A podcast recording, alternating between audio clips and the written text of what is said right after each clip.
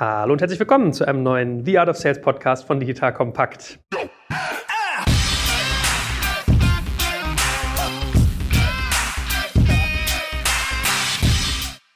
Mein Name ist Jörg Kaczmarek und ich sitze wie immer zusammen mit dem großartigen Gero Decker. so, schon mal ein warmes Willkommen an dich und schön, dass du da bist. Und in der heutigen Folge geht es ganz reißerisch um die fünf größten Fehler im Sales. Du wirst also aus dieser Folge lernen, warum es nicht sinnvoll ist, nur einen Vertriebler einzustellen, warum viele Sales-Verantwortliche sich zu spät von Mitarbeitern trennen, warum es wichtig ist, Ziele vorzugeben, warum man mit dem falschen Price-Tag niemals durch die Tür beim Kunden gehen sollte und warum es ein fataler Fehler ist, auf automatische Upsells beim Kunden zu hoffen. So, das sind so die fünf fünf Fehler, die mir Gero im Vorfeld gesagt hat, die er für die größten und relevantesten hält. Hast du das sozusagen, also wie bist du dazu gekommen, zu diesen Einsichten? Ich meine, du hast ja viel Erfahrung in dem Bereich, aber wie baust du das auf, dass du vielleicht so eine Top 5 deklinieren kannst? Na, ist ja ganz spannend. Wir machen ja schon seit vielen Monaten jetzt den Podcast und da kommen auch Leute dann immer wieder auf mich zu und fragen, Gero, ich habe hier mal eine Frage, ich habe hier ein spannendes Unternehmen. Was soll ich denn als nächstes machen? Also häufig Leute, die so den ersten Erfolg haben mit ihren Produkten im Markt und sich jetzt überlegen, die ersten Vertriebler einzustellen oder sie haben vielleicht schon die ersten zwei, drei drei im Team und das Thema ein bisschen größer auszurollen. Und da ist natürlich auch ganz spannend zu sehen, wenn man dann dort schlaue Tipps gibt, was funktioniert eigentlich und was funktioniert auch nicht. Also insofern, klar, das, was wir am eigenen Leib hier erfahren haben bei Signavio, fließt ja hier in dem Podcast viel ein. Aber inzwischen auch viel, was draußen einfach ausprobiert wird und zu gucken, welche Tipps helfen und welche nicht. Und eine Sache, die ich gerne erzähle, ist, wenn Leute anfangen,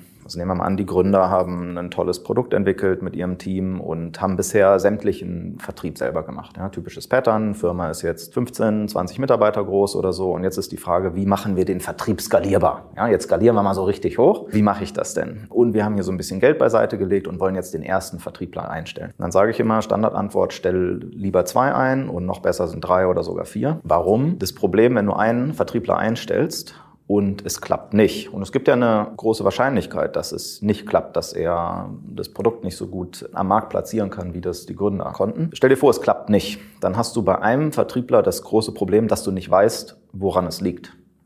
Liegt es an deinem Produkt? Liegt es an dem Ansatz? Liegt es an dem Vertriebler selber? Was sind die Dinge, die ich eigentlich nachschärfen muss? Es ist sehr, sehr schwierig, das rauszufinden. Wenn ich zwei oder drei Kollegen habe, dann habe ich zum einen diesen Effekt, dass ich viel besser lernen kann. Was sind die Dinge, die ich bezüglich Messaging, bezüglich Ansatz, ähm, bezüglich Leadbasis, auf der ich arbeite, alles richtig machen muss? Weil ich habe immer den Vergleich, weil dort ja die verschiedenen Kollegen wahrscheinlich mit ähnlichen Ansätzen und mit ähnlicher Basis sozusagen rausgehen in den Markt. Und ich kann sehr gut vergleichen und kann viel besser lernen, was funktioniert. Und der zweite Effekt, der sich einstellt, ist, ich habe ganz automatisch einen gewissen Wettbewerb. Ja, Vertriebler sind typischerweise sehr, sehr kompetitiv, wollen gerne gewinnen, wollen gerne die Besten sein und dann schaukelt sich das gerne hoch. Mit dem Gründer zu konkurrieren bezüglich, wer macht mehr Abschlüsse, wer generiert mehr Umsatz, ist häufig ein unfairer Wettbewerb, weil der Gründer einfach aufgrund seines Hintergrundes, seiner Leidenschaft, seiner Position im Unternehmen häufig eine viel bessere, einfachere Ausgangslage hat als der Vertriebskollege. Das wissen ja die Vertriebskollegen. Das heißt, diesen Wettbewerb oder diese Konkurrenzsituation nehmen die gar nicht wahr ja, oder wissen, dass die dort eigentlich gar keine Chance haben. Aber wenn ich zwei oder drei oder vier Vertriebler habe, dann kriege ich so eine ganz spannende Dynamik.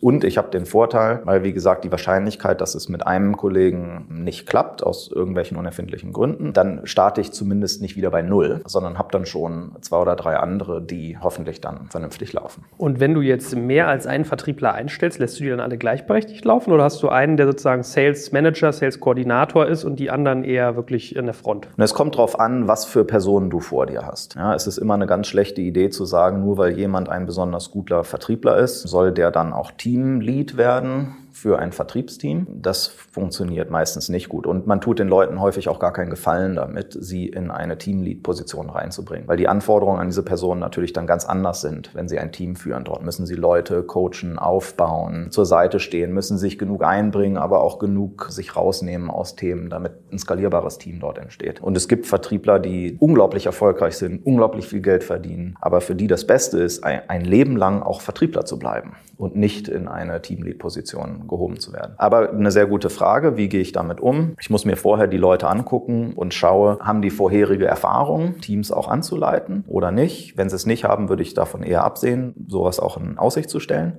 Wenn jemand vorher schon Erfahrung hat, dann kann man sagen, hör zu, die nächsten sechs Monate, die nächsten neun Monate geht es hier erstmal darum, Umsatz zu generieren und das Produkt am Markt zu platzieren. Du weißt, es gibt so eine Position, wird es früher oder später geben und ich sehe dich dort als guten Kandidaten und wir können uns darüber unterhalten, unter welchen Umständen oder was muss passieren, damit wir dich in diese Position heben. Läuft man Gefahr, dass das Konflikte birgt, wenn ich mehr als eine Salesperson einstelle? Wenn du gesagt hast, die sind wettbewerbsorientiert und dann werden die Ellenbogen ausgefahren? Das habe ich in der Form noch nicht erlebt. Ist natürlich auch eine Kulturfrage, wie das Unternehmen insgesamt gebaut ist. Ist das eher gewünscht oder ist das eher normal oder ist das eher nicht gewünscht? In den meisten Organisationen habe ich das in der Form nicht gesehen. Wichtig ist, dass ich Leads oder Accounts äh, sauber zuordne zu verschiedenen Personen, dass dort kein Streit entsteht. Also es darf nicht deren Entscheidung sein, wer was bekommt, sondern es muss deine Entscheidung sein oder von einem Teamlead die Entscheidung sein, wer was bekommt. Und diese Entscheidung müssen sie dann akzeptieren und sie können dann mit dem arbeiten, was sie quasi an Material haben. Gut, also wir haben gelernt, erster Fehler, nur einen Vertriebler einstellen, weil wenn es nicht funktioniert, kann man nicht hinterher sagen, ob es an der Firma, dem Briefing, der Person oder was auch immer gelegen hat. Und wenn es doch funktioniert, weiß man eigentlich auch nicht so richtig, hat es an der Sache gelegen oder an der Person. Zweiter Fehler ist ja eigentlich artverwandt oder knüpft ja quasi daran an, sich zu spät von Mitarbeitern trennen. Genau. Jetzt kommt ein kleiner Werbespot. Aufgepasst. Du kennst es doch sicherlich auch. Der Frühling ist im vollen Gange, es müsste mal wieder geputzt werden oder auch ausgemistet. Also wir haben das Thema auf jeden Fall gerade, denn nach unserem großen Live-Treffen von unserem Business Club Makers and Shakers missten wir gerade unseren ganzen Keller aus und dabei gibt es auch Dinge, da habe ich gar keine Lust, die aufwendig ins Internet zu stellen, sondern suche Hilfe. Und zwar haben wir da einen spannenden Partner, den kennst du bestimmt auch schon, denn mit Rebuy kannst du deine gebrauchten Artikel, wie zum Beispiel Bücher, Musik, Filme oder Technik wie Smartphones, HiFi und vieles mehr verkaufen. Komplett stressfrei, ohne lästiges Erstellen von Anzeigen und vor allem ohne stressige Kommunikation mit KäuferInnen. In nur 30 Sekunden findest du heraus, wie viel Geld du für deine Artikel bekommst und wenn dein Artikel im Lager von Rebuy angekommen ist, bekommst du das Geld ganz automatisch schon sechs Tage später ausgezahlt. Also, mach's wie wir, spar dir doch einfach das Text- und Abfotografieren deiner Schätze und besuche direkt Rebuy. Unter digitalkompakt.de slash Rebuy habe ich dir eine Weiterleitung eingerichtet und alle Infos findest du wie immer auch auf unserer Sponsorenseite unter digitalkompakt.de slash Sponsoren. Werbung Ende. Gerade im Vertrieb kann ich eigentlich relativ frühzeitig sehen, ob es funktioniert, ob das eine Zukunft hat oder auch nicht. Gerade in Startup-Umgebungen, wo Dinge neu sind, da brauche ich Leute, die Eigenantrieb haben, die selber rausgehen, die jeden Tag sich selber motivieren können, ein hohes Energielevel haben. Das habe ich schon sehr häufig gesehen, dass Leute sagen, ja, ich will in einer dynamischen, schnell wachsenden Umgebung irgendwie aktiv sein, sind es aber eigentlich gewohnt, dass denen die Opportunities auf dem Silbertablett schon gegeben werden und dann können die sozusagen darauf aufsetzen und dann losmarschieren. In kleineren Organisationen Organisationen müssen die ja meistens sehr viel mehr machen als in einer großen Organisation, wo schon Infrastrukturen und Prozesse schon sozusagen komplett aufgesetzt sind.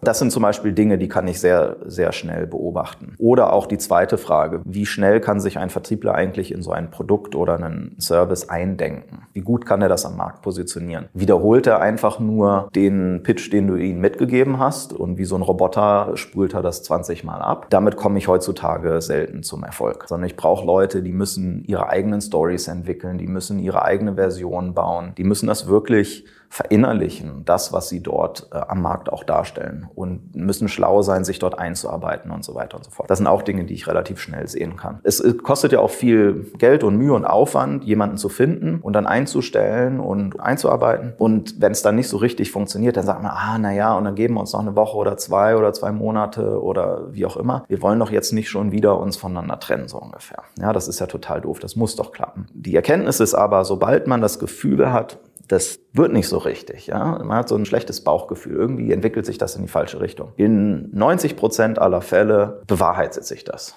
Und es wird nicht besser. Es wird nur schlimmer. Und das Doofe ist, dass die Mitarbeiter, die nicht richtig rund laufen, leider auch am meisten Zeit kosten, ne, am meisten Betreuung brauchen.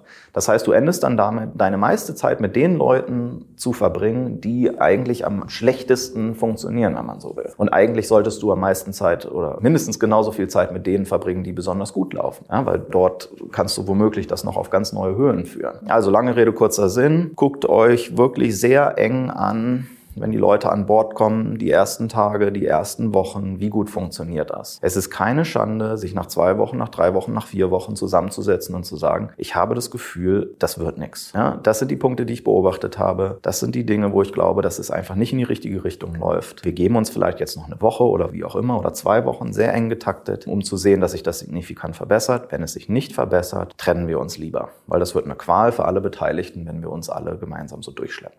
Ja, man sagt das ja immer bei Personalentscheidungen wie Pflaster abziehen. Ne? Lieber schnell, weil wenn man langsam zieht, wenn man gerade so viele Haare hat wie ich zum Beispiel, äh, zieht das sozusagen Dollar. Aber was mich daran mal noch interessiert ist, ich versuche eigentlich immer Personalentscheidungen, wenn ich merke, jemand performt nicht, mit so einer Kaskade zu bauen. Also erster Schritt, man redet drüber, man thematisiert, was Phase ist, setzt sich Ziele und guckt, was passiert.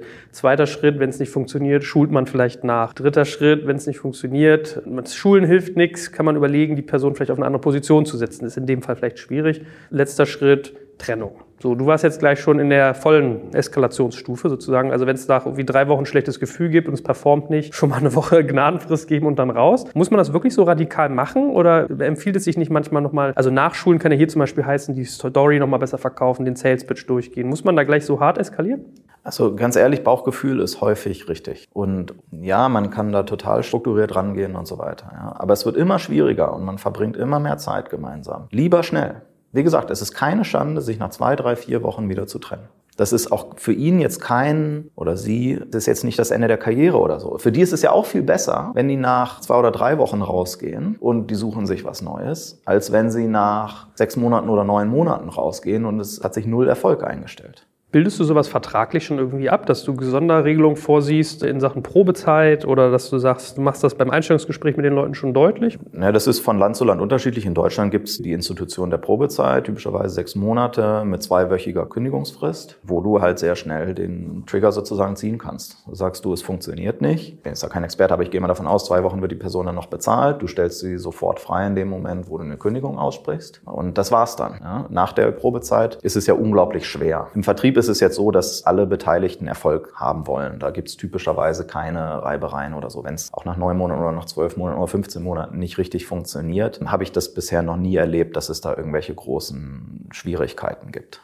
Wie früh zückst du dieses Damoklesschwert mit Achtung, Achtung, du musst hier schnell performen ansonsten? Also machst du schon vorneweg irgendwie Erwartungshaltung oder reagierst du wirklich nur, wenn es nicht funktioniert? Ja, du willst ja keine Kultur der Angst kreieren oder so, ja. Keine Ahnung, kennt man vielleicht aus Filmen. Du stellst vier Leute ein und dann sagst du, den guck nach links, guck nach rechts. Jeder zweite von euch wird in drei Monaten nicht mehr da sein. Also da bin ich nun wirklich überhaupt gar kein Fan davon, irgendwie so eine Kultur der Angst zu kreieren. Ich meine, es ist intuitiv allen Leuten klar, dass wenn es nicht funktioniert, trennt man sich wieder. Das ist ganz natürlich natürlich und das ist auch nichts Schlimmes. Aber ich würde jetzt nicht irgendwie auch keine Witze machen oder so, ja. ja. Wenn das jetzt bis Freitag nicht funktioniert, muss ich mir aber überlegen, ob wir uns nicht voneinander trennen, ja. Das ist ein ganz schlechter Witz. Das findet keiner komisch.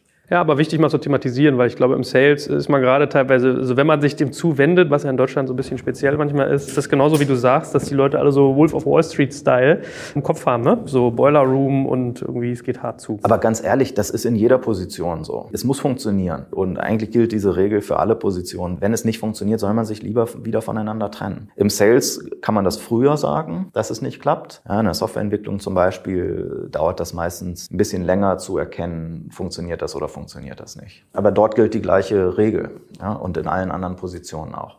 Man muss sich immer klar in die Augen gucken. Es muss für alle Beteiligten klar sein, dass man Leistungen voneinander erwartet und gewisse Ergebnisse erwartet. Und wenn das nicht kommt, dann passt es halt auch einfach nicht. Dritter Fehler, keine Ziele vorgeben. Das habe ich so leidvoll am eigenen Leibe erfahren. Wir sind die ersten Jahre gestartet und haben keine Ziele uns als Firma gegeben. Wir haben keine Ziele einzelnen Personen gegeben. Unsere naive Weltsicht war, naja, wenn alle motiviert sind, dann geben die ja ganz automatisch ihr Bestes. Und dann kommt ja das bestmögliche Ergebnis bei raus. Das stimmt einfach überhaupt gar nicht, sondern ich muss eine Messlatte setzen, zu sagen, was kann ich denn eigentlich realistisch erwarten von uns als Company, von jedem Einzelnen. Und dann kann man sich überlegen, was ist denn der Plan, um dieses Ziel zu erreichen. Und wie weit entfernt davon sind wir? Ziele überzuerfüllen ist immer großartig. Das ist kein Problem. Dass ich bei 200 Prozent, 300 Prozent Zielerfüllung rauskomme, ist doch total super. Wenn ich meine Ziele so setze, dass jeder nur bei 10, 20 Prozent rauskommt, dann ist scheinbar irgendwas falsch gelaufen. Aber es ist wichtig, Ziele zu setzen und das auch nachzuhalten und sich auch Commitment von den Leuten regelmäßig abzuholen. Wo stehen wir? Erreichen wir das? Wissen wir irgendetwas, was uns Sorge bereitet, dort nicht hinzukommen? Sobald es dann um Opportunity Pipelines geht und Maturity und so, haben wir auch schon drüber gesprochen. Reden wir hier über Bullshit, kommen wir da an? Was erreichen wir diese Woche? Woche, was erreichen wir nächste Woche, was erreichen wir dieses Quartal, was erreichen wir dieses Jahr. Ja, diese Diskussion willst du ständig führen, um dich auch selbst immer anzutreiben. Im Vertrieb ist nichts schlimmer, als dass sich Dinge verzögern. Ja, wenn sich ein Deal verzögert, heißt es, du musst den Monat oder was auch immer, wie viel es sich verzögert, musst du zusätzlich an diesem Deal arbeiten und kannst nicht an einem anderen Deal arbeiten. Du willst den hinter dich bringen. Du willst den Abschluss machen, damit du dich dann auf den nächsten Meilenstein, auf die nächsten Dinge, auf die nächsten Projekte, auf die nächsten Opportunities konzentrieren kannst. Und das funktioniert am besten, wenn du Ziele setzt und die sehr offen kommunizierst, die in der ganzen Firma kommunizierst. Jeder soll wissen, was gerade im Vertrieb, was das Ziel jedes Einzelnen ist und wo er gerade steht. Das ist keine Schande. Und es darf gerne auch bekannt sein, was für Vergütungsmodelle dahinter hängen. Gerne. Transparenz ist gut im Vertrieb und da sind die Leute dran gewöhnt. Das muss man nicht irgendwie so verstecken. Ja, der Peter ist erst bei 20 Prozent. Ja, da dürfen wir jetzt nicht drüber reden. Bullshit. Ja, das muss transparent sein. Und dann kann, kann man auch alle gemeinsam daran arbeiten, wie wir dorthin kommen und wie wir auch jeden über die Ziellinie heben können. Man braucht Ziele, weil sonst entwickelt man nicht genug Geschwindigkeit. Und ich sag mal, wie definierst du diese Ziele? Ist das bei dir eher so, wie man so in der Startup-Szene neudeutsch sagt, Stretch Goals, also Ziele, die eigentlich zu hoch sind, die man nicht erreichen kann, so Oliver Samba-Style, immer Leute unter den Pegel halten und immer Ziele, die eigentlich unrealistisch sind, nach diesem amerikanischen Spruch äh, sozusagen äh, aim for the moon and you land upon the stars, ja? Also du zielst auf den Mond, du kommst vielleicht nicht bis zum Mond hin, aber doch zumindest über die Stratosphäre hinaus oder machst du das eher realistisch? Also beim Sales ist, sagt man häufig, dass 70 bis 80 Prozent der Vertriebler Vermittler sollen ihr 100% Ziel erreichen oder überfüllen. Das ist eine gute Ratio. Dass nicht alle das Ziel erreichen, ist klar. Und es darf auch gerne Leute geben, die ihr Ziel 50%, 100%, 150% übererfüllen. Das ist kein Problem.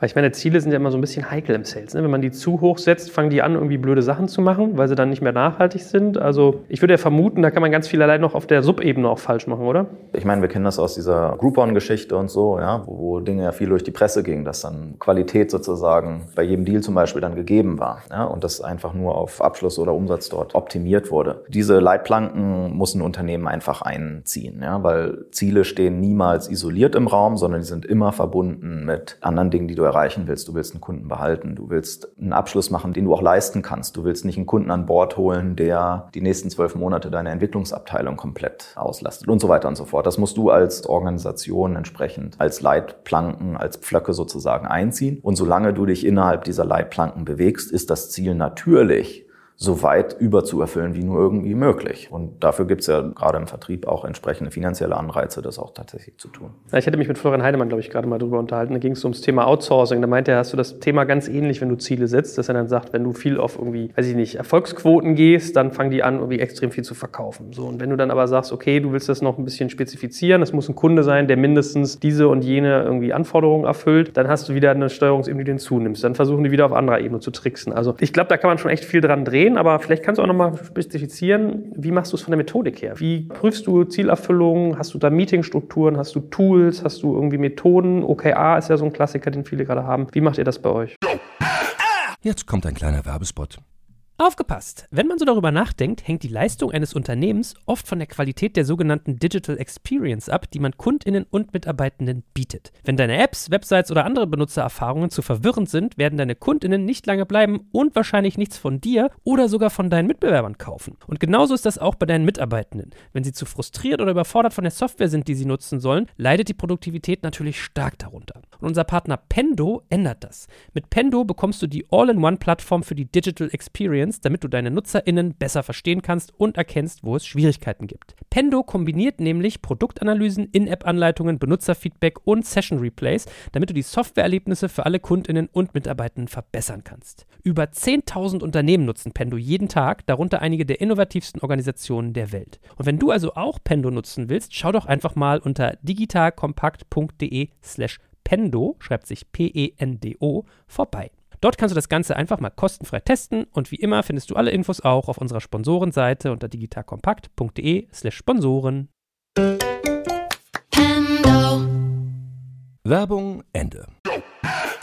Also im Vertrieb gibt es eine Kenngröße, die ganz wichtig ist, und das ist Umsatz. Ja, wie viel Umsatz generierst du? Und das ist eine sehr einfache Metrik. Hoffentlich ist klar definiert, was das bedeutet. Ja, also stell dir vor, du kannst Einjahresdeals abschließen oder Zweijahres- oder Dreijahres. Wie zählt das denn jetzt bei dir in der Organisation? Je einfacher die Metriken, die man hat, desto besser, desto vergleichbarer wird es auch. Die Metrik Umsatz greift erst ab einem gewissen Zeitpunkt, nachdem ein neuer Vertriebler mit an Bord gekommen ist. Du wirst ihn wahrscheinlich nicht ab Tag eins ausschließlich nach Umsatz provisionieren, sondern du machst entweder so ein Modell, wo du sagst, keine Ahnung, in den ersten drei Monaten garantiere ich dir deinen Bonus komplett oder zumindest ein Teil des Bonus. Und erst ab Monat vier wirst du nach Umsatz gemessen oder Monat vier bis sechs wirst du nach, keine Ahnung, Opportunity Generated oder Leads oder was auch immer provisioniert. Aber ab spätestens selbst bei lang laufenden Vertriebszyklen wird spätestens ab dem siebten Monat ausschließlich nach Umsatz provisioniert. Es gibt vielleicht so kleine zusätzliche Steuerungsgrößen, so nach dem Motto, keine Ahnung, wenn du gewisse, eine gewisse Anzahl Kunden zum Beispiel gewonnen hast. Ja, es ist besser, irgendwie dreimal 50.000 Euro platziert zu haben, als einmal 150.000.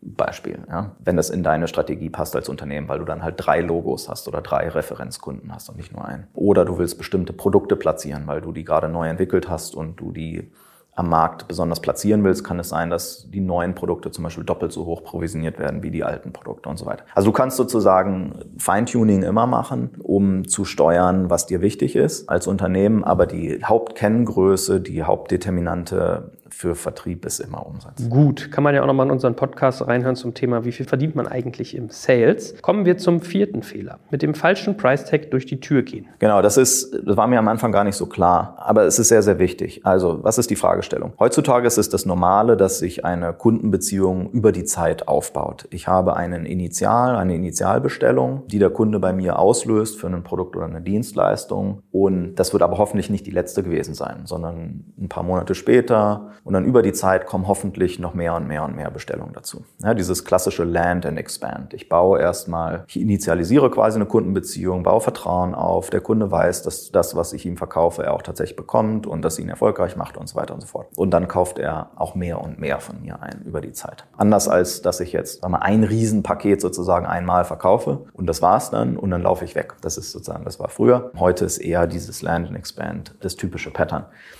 So, Jetzt ist aber die spannende Frage, wenn ich sage, okay, Land and Expand, bei wie viel will ich denn bei dem Kunden am Ende des Tages, wenn ich ihn voll ausgebaut habe, landen? Will ich da bei 10.000 Euro landen oder will ich da bei 100.000 Euro landen oder bei einer Million oder bei 10 Millionen? Was ist denn so die Range, in der ich landen will? Da sollte man eine ungefähre Ahnung haben. Je nachdem, was für ein Kunde da gerade vor einem steht, was der für Herausforderungen hat und so weiter und so fort. So, nehmen wir mal an, ich möchte im Idealfall bei dem Kunden einen Vertrag platzieren von, sagen wir mal, 250.000 Euro oder 500.000 Euro. So, wenn ich jetzt am Anfang durch die Tür laufe und ich bin der 5.000 Euro Mann, ne, das, was ich dir jetzt gerade anzubieten habe, kostet 5.000 Euro. Dann ist das, kann man sich richtig bildlich vorstellen. Ich gehe durch die Tür und mir klebt ein Zettel auf der Stirn und da steht 5000 Euro drauf. Und dieses Schild sieht der Kunde. Ja, vor seinem geistigen Auge sieht der Kunde dich mit deinem 5000 Euro Preisschild auf der Stirn. Und dieses Bild brennt sich bei ihm in den Kopf und es geht nicht wieder weg. Das heißt, wenn ich ein Jahr später oder zwei Jahre später, wenn der Kunde super erfolgreich geworden ist mit deinem Produkt, mit deiner Dienstleistung, komme und sage, ja, und jetzt marschieren wir in Richtung 500.000 Euro, da sagt er, wait a minute, dieser Betrag, der passt überhaupt gar nicht zu der Zahl, die auf deiner Stirn klebt. Sagst du, wie, wo klebt was auf meiner Stirn? Ja, auf dem Zettel auf deiner Stirn, da klebt immer noch 5000 Euro. Das, vor seinem geistigen Auge hat er das immer noch kleben. Das heißt, ich will den Kunden eigentlich vorbereiten, was ist die Ballpark Range, was ist so der Bereich, über den wir hier auch finanziell reden, wenn wir gemeinsam miteinander arbeiten. Und da war nicht immer davor, irgendwie so eine Billigheimer-Strategie zu fahren, zu sagen, ja, ich mache hier ein ganz, ganz günstiges Produkt, mit dem ich ganz, ganz einfach durch die Tür komme. Ja, Überraschung, Überraschung, ich werde hinterher, wenn ich später mehr Geld verlangen will, dann wird der Kunde immer sagen, ja, wie jetzt? Guck mal, ich krieg so viel von dir für 5000 Euro und ich krieg hier ein bisschen mehr, ich krieg 20 Prozent mehr und soll zehnmal so viel bezahlen. Passt irgendwie nicht. Ja, ich dachte, ihr seid ein reasonable Supplier. Ja, und nicht hier high-priced. Wenn wir am Anfang einen Porsche hätten kaufen wollen, hätten wir einen Porsche gekauft. Wir haben aber bei euch einen, einen Fiat Punto gekauft. Und du willst mir jetzt auf einmal hier einen Lamborghini auf den Hof stellen? Das passt irgendwie nicht. Und wenn das Kind in den Boden gefallen ist, was kann man dann tun? Nix. Andere Ansprechpartner im Unternehmen suchen, die dein 5000 Euro Preisschild hoffentlich nicht gesehen haben. Und woher weiß ich, was das richtige Preisschild für mich ist? Das erfährt man über die Zeit. Ja, so ein Pricing und ja, in welchen Größenordnungen man sich dort bewegt, das erfährt man ja über die Monate und Jahre, in denen man am Markt ist. Das muss man einfach mal austesten. Wo kann ich dort landen? Wir haben ja, glaube ich, auch eine Folge gemacht zum Thema, welches Vertriebsmodell passt eigentlich zu welchem Price Tag. Das ist immer wichtig im Hinterkopf zu behalten. Wenn ich hinterher glaube, nie mehr als 10.000 Euro bei einem Kunden pro Jahr erzielen zu können, naja, dann muss das Produkt halt irgendwie mit Credit Card Sign-up, Self-Service über einen Shop funktionieren. Ansonsten kriege ich das irgendwie nicht hochskaliert. Ja, aber wenn mir jetzt unklar ist, ob das Produkt hinterher 30.000 Euro kostet oder 300.000 Euro kostet, Gut, das kann ich womöglich sogar mit einem sehr ähnlichen Vertriebsmodell hinterher abbilden. Nun ist es ja aber so, dass dein Produkt sich auch wandelt über die Zeit. Also gerade im Softwarebereich ist es zum Beispiel so, du nimmst neue Features hinzu, damit ist dein Produkt eigentlich schon wieder wertvoller. Wie kriegst du denn trotzdem Preisentwicklung, also kannst du das verargumentieren? Ist das sozusagen eine Erfolgsstrategie zu sagen, na guck mal, du kriegst jetzt aber auch mehr für dein Geld? Oder wir haben ja irgendwie Features, die dich um so und so viel Prozent an der und der Front voranbringen.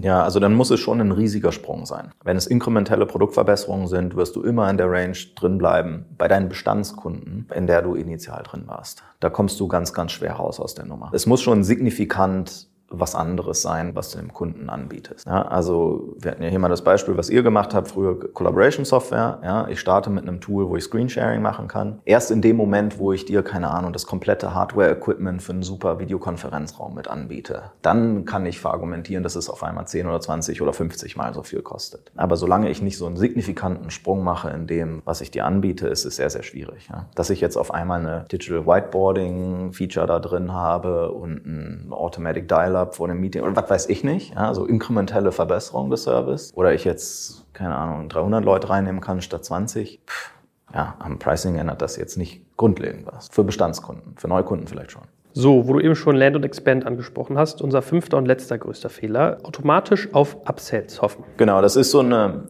typisch gemachter Fehler, dass ich als Vertriebler sage, ich arbeite jetzt erstmal auf die Bestellung hin und das, was ich habe, habe ich. Ja, ich will jetzt erstmal diese 30.000 Euro Bestellung haben und dann gucken wir weiter.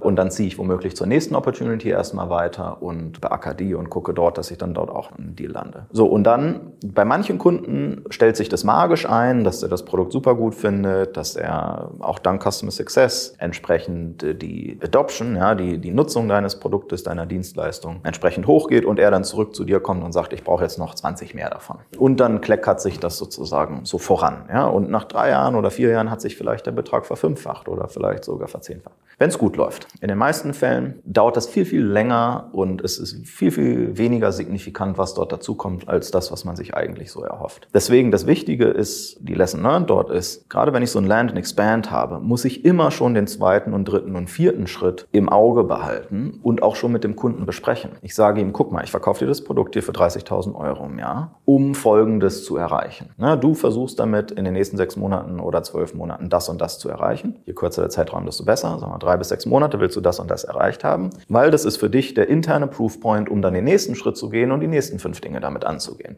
So, dann lass uns doch jetzt die erste Bestellung quasi als Phase 1, ja, nehmen wir in die Bücher gerne. Aber in dem Moment, wo die Bestellung reinkommt, ist es nicht, ja, juhu, super, wir läuten die Glocke und alle Arbeit ist getan, sondern du sagst, super Kunde, wir haben jetzt den ersten Schritt genommen. Ich sitze hier schon auf heißen Kohlen, den Schritt 2 und den Schritt 3 mit dir schon vorzubereiten. Ja, wir haben ja gesagt, wenn du in den nächsten drei bis sechs Monaten das und das erreicht hast, machen wir den nächsten Schritt. So, ich habe vorher wahrscheinlich schon diesen Schritt mit dir irgendwie andiskutiert, wie der aussieht, kommerziell, vom Rollout, was auch immer. Und ja, ich muss dieses Ziel erreichen und mit dem Kunden gemeinsam daran arbeiten, dieses Ziel zu erreichen. Parallel aber schon bringe ich schon mal all die anderen Dinge in Stellung, damit ich am Ende dieser sechs Monate oder dieser drei Monate quasi schon ein unterschriftsreifes Dokument habe und auch schon das mündliche Commitment des Kunden habe, zu sagen, ja, ich löse das aus, wenn ich das und das erreicht habe, löse ich das sofort schon aus. Und dann habe ich schon so ein mehrstufiges System gebaut auf einen Zeithorizont von, sagen wir mal, 12 bis 24 Monaten, zu sagen,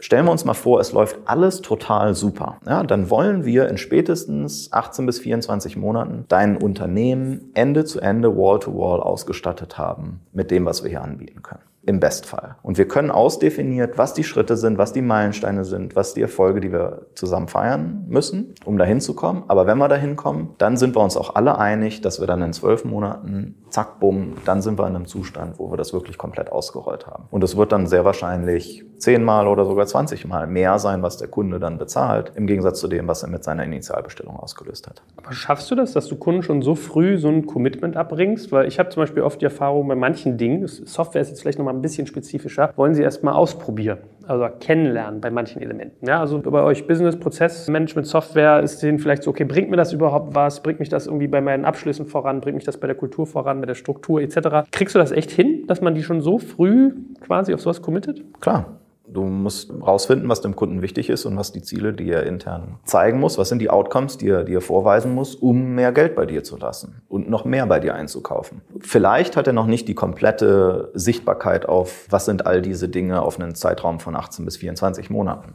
Ja, das kann man ja dann noch ein bisschen offen lassen, ne, lässt einen Platzhalter so ungefähr. Aber mindestens mal auf einen Zeitraum von drei, sechs, neun Monaten sollten die Leute schon eine sehr, sehr gute Abschätzung haben, was eintreten muss, was ist das Erfolgskriterium, um dann auch wiederum den nächsten Schritt zu gehen. Und sobald sich dieser Erfolg dann einstellt, dann hast du, kannst du nämlich hingehen und sagen, ja, wir haben ja vereinbart, wir haben ja besprochen, dass das quasi die Vorbedingung ist, das Eintrittskriterium weiterzugehen. Wir haben es jetzt geschafft, sieht sehr gut aus, dass wir in einem Monat dort sein werden. Jetzt legen wir schon mal los, damit wir keine Zeit verlieren. Wenn sich der Erfolg nicht einstellt, naja klar, dann wird er wahrscheinlich nicht mehr haben wollen. Irgendwas, was nicht funktioniert, muss ich auch nicht weiter ausbauen. Ja, der Schmerz ist ja nur, dass man das teilweise nicht kontrollieren kann. Also weder hast du immer die Dateneinsicht beim Kunden, noch kannst du steuern, wenn er deine Software zum Beispiel falsch benutzt. Gut, aber du hast ja ein gemeinsames Ziel. Du hast ja keinen Zielkonflikt an der Stelle.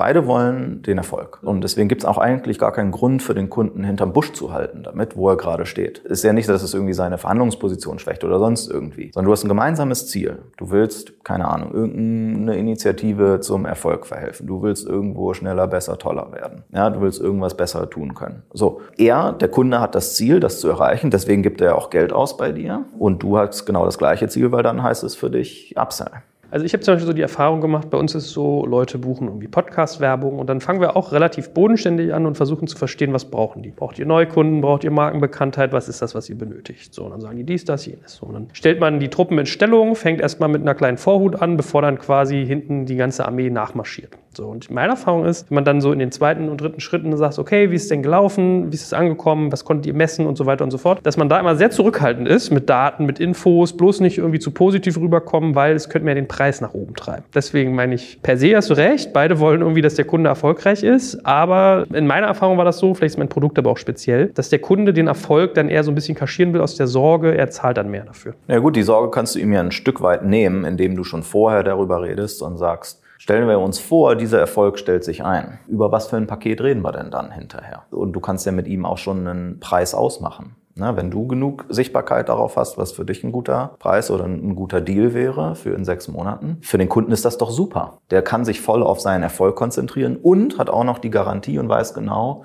wenn er das dann später ausbaut und weitermachen will, was er dann bezahlen muss. Also ist eigentlich totaler Win-Win. Klingt bei dir alles mal so einfach.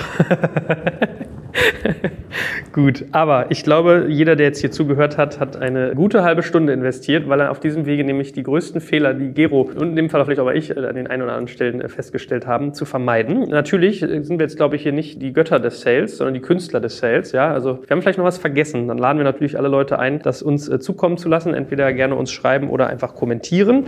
Und lieber Gero, wie immer, vielen herzlichen Dank und ich freue mich schon aufs nächste Mal mit dir. Ich auch. Bis dahin.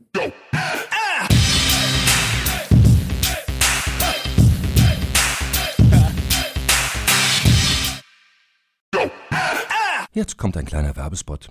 Aufgepasst! Heute gibt's Werbung in eigener Sache. Wir wollen dich nämlich besser kennenlernen, weil viele hören Woche für Woche unseren Podcast und dabei wissen wir gar nicht immer, wer genau diese Leute sind. Und natürlich wollen wir ja aber wissen, wer du bist, um unseren Inhalt auch an deinen Interessen ausrichten zu können. Und um das zu ändern, habe ich eine Umfrage vorbereitet. Dort kannst du uns erzählen, wer du bist und wofür du dich interessierst. Und was du davon hast, naja, ich meine, je besser wir dich kennen, desto besser können wir unseren Podcast an deine Bedürfnisse anpassen. Und dann spreche ich auch keine Werbung mehr für Penispumpen und Online-Casinos ein, wo dich womöglich ganz andere Dinge interessieren. Nein, kleiner Spaß. Und trotzdem, du tauscht fünf bis zehn Minuten deiner Zeit gegen viele Stunden noch bessere Unterhaltung und Tiefenwissen in der Digitalwirtschaft. Klingt für mich nach einer Win-Win-Situation und geh doch also daher mal auf die Seite digitalkompakt.de/slash Umfrage. Fülle diese nach bestem Wissen und Gewissen aus und freue dich in Zukunft auf noch besseren Content auf Digital Kompakt. Ende der Werbung.